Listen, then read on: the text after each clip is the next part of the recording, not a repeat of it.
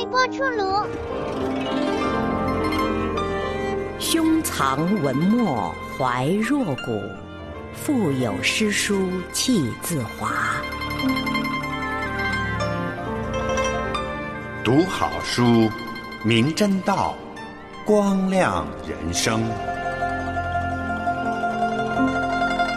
读书读书论道，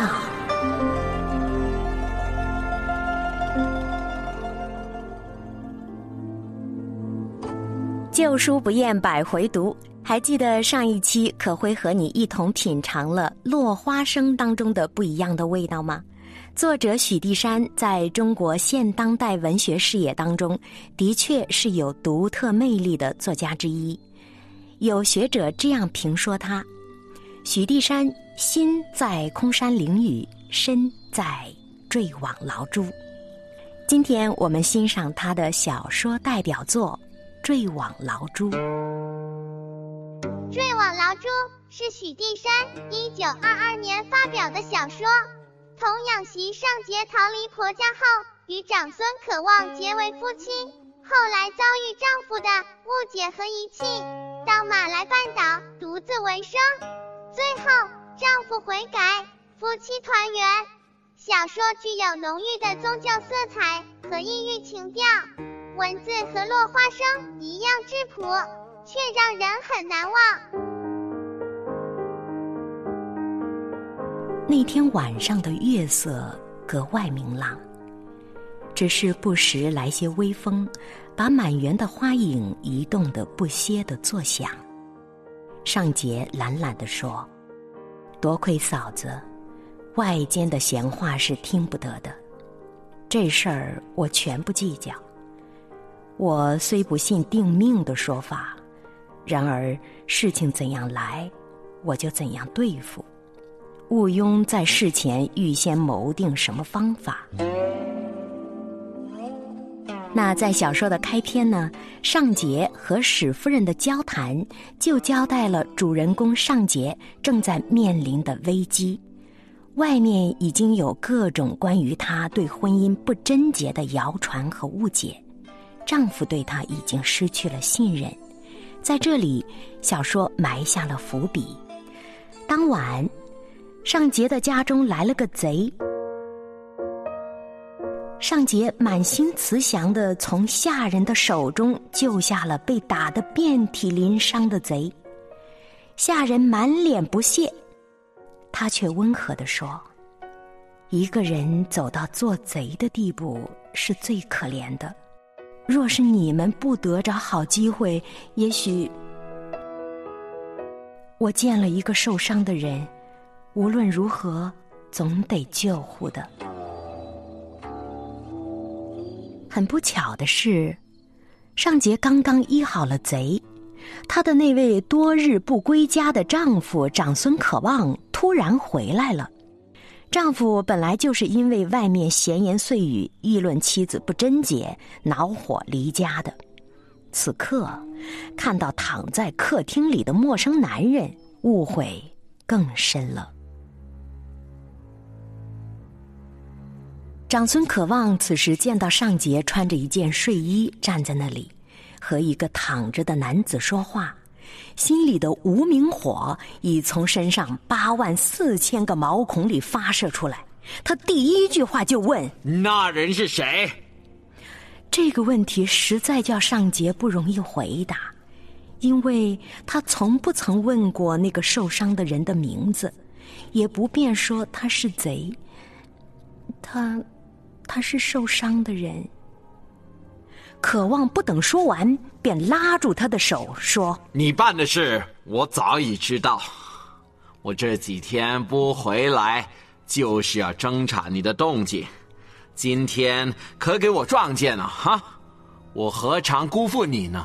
一同上去吧，我们可以慢慢的谈。”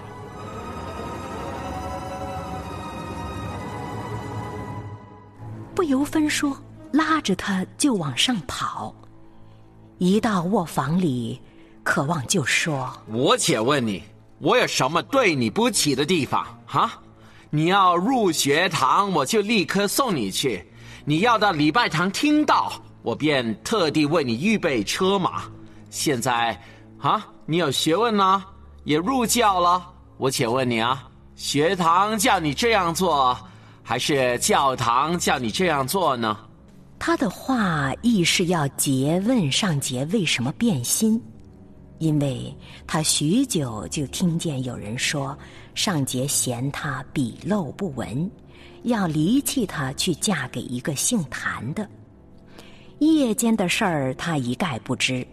他进门一看尚杰的神色，老以为他所做的是一段爱情把戏；而在尚杰的方面呢，以为他是不喜欢自己这样待遇一个窃贼。他的慈悲性情是上天所赋的。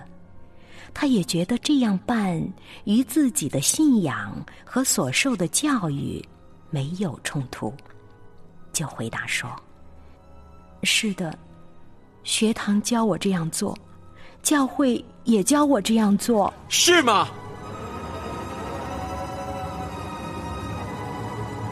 渴望喝了一声，猛将怀中小刀取出来，向上杰的肩膀一击。这不幸的妇人立时倒在地上，那玉白的脸庞已像自在胭脂膏里一样。他不说什么，但是用一种沉静的和无抵抗的态度，就足以感动那愚顽的凶手。尚杰被丈夫这样误解，甚至刺伤，可说是身心受创。可是更大的创伤是，教会当中起了纷争。有些人说，丈夫长孙可望的举动是被夫人上节所迫，她接受了丈夫的离婚，放下了所有财产，孤身搬到了马来半岛西岸的一个小岛土华岛。在这个小岛上，尚洁每天下海，辛苦的采珠。她没有社会地位，不再是一家的女主人，也不再有完整的家庭生活，但是，她也过得并不是不如意的。小说最后呢，不通情达理的长孙可望回心转意，来到了土华岛，向上杰忏悔。见到丈夫来了，尚洁满面微笑的迎上去问好。仿佛从来没有发生过那些伤害自己的事。就这样，她宽恕了丈夫的种种不是，尽弃前嫌。她说：“别人伤害我，我还饶恕，何况是他呢？何必重新提起呢？凡人都不可积聚日间的怨恨、怒气和一切伤心的事到夜里，何况是隔了好几年的事。”请你把那些事情搁在脑后吧。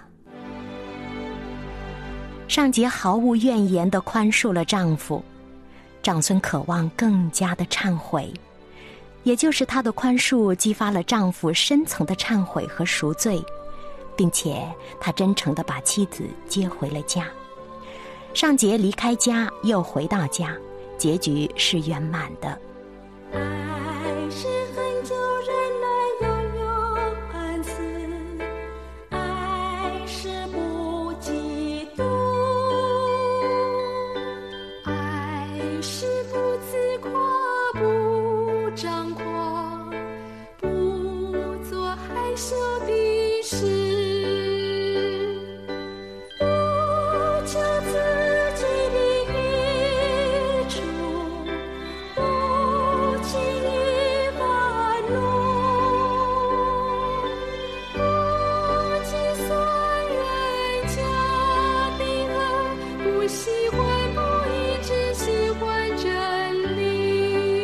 面对生活当中的种种非难，他一直宠辱不惊，有着一种在地如天的坦然和安详，不温不火的行走于世，平静的待人接物，冷静的处理突发事件，从来都不埋怨。为什么他会放下忧虑，全然交托？他为什么能够过这样的一种洒脱勇敢的人生呢？小说开始交代了尚杰有一个生活习惯。他每夜睡前的功课就是跪在那殿上默记三两节京剧，或是诵读几句祷词。别的事情也许他会忘记，唯独这件盛事是他所不敢忽略的。的确，尚杰是一位虔诚的基督徒，信仰是他面对人生非难的深层力量。这个力量给了他一个豁达的人生态度。可以超脱苦难艰辛，可以宽恕一切人和事。也正是因为她的宽恕，才使丈夫诚恳的忏悔，弃恶扬善，灵魂得到了拯救。其实尚杰不仅自己读圣经，也在土华岛上尝试传道。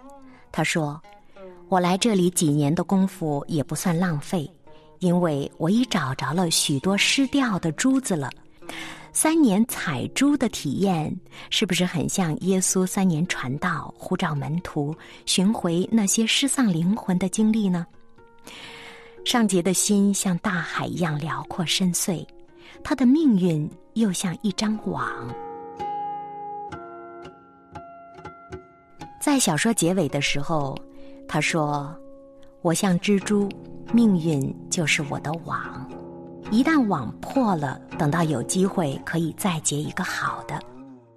的确，人是不能把握自己命运的网的。对于命运的坎坷和亨通，我们也不必过分的懊恼和欢心，只需要顺其自然就够了。坠网牢珠体现出来的是许地山的一种综合的宗教思想。其实，主人公身上透露出的有儒家的积极入世和道德修身，有基督的博爱饶恕，佛家的慈悲为怀，道家的宠辱不惊，这恰恰综合的体现了许地山的宗教精神。但是，其实从这篇小说里呢，我们看到最终是基督教的信望爱，给了主人公和丈夫生命的盼望。博爱。宽恕也是儒家传统文化的核心，不过是相对的；而在基督里，被爱、被宽恕是绝对的。因为人人都有罪，所以要彼此饶恕，彼此相爱。面对误解、伤害，你会怎样做呢？欢迎来信告诉小炉子哦。短信是幺三二二九九六六。幺二二，著名出炉，电邮是出炉 at 良友点 net，微信公众号是微波出炉，小炉子已经准备好礼物送给你。宽恕是许地山小说的母题。对了，许地山和妻子之间也有过一段矛盾期，那个时候许地山愤然的离家远赴印度教学。在长达半年的反思之后，他给妻子写了封信，表达了自己的忏悔和思念，还在信中提出了六条爱情公约。从此呢，夫妻俩彼此更加的理解宽容，情感更胜从前。听众朋友，除了《坠网牢珠》，许地山还有《商人妇》《玉官》《春桃》等等小说是值得我们去翻阅的。欢迎大家呢能够翻阅他的小说，也欢迎大家介绍给你的亲朋好友来听，在书中萃取智慧，丰富人生。读书论道，本期就到这里，下期七夕我们赏读诗词，再会。我知道我有明天，我可以拥有希望的脸，即使今天要说再见。我知道我还有明天，我知道我有明天，我可以拥有希望的脸。即使今天要说再见，我知道我还有明天。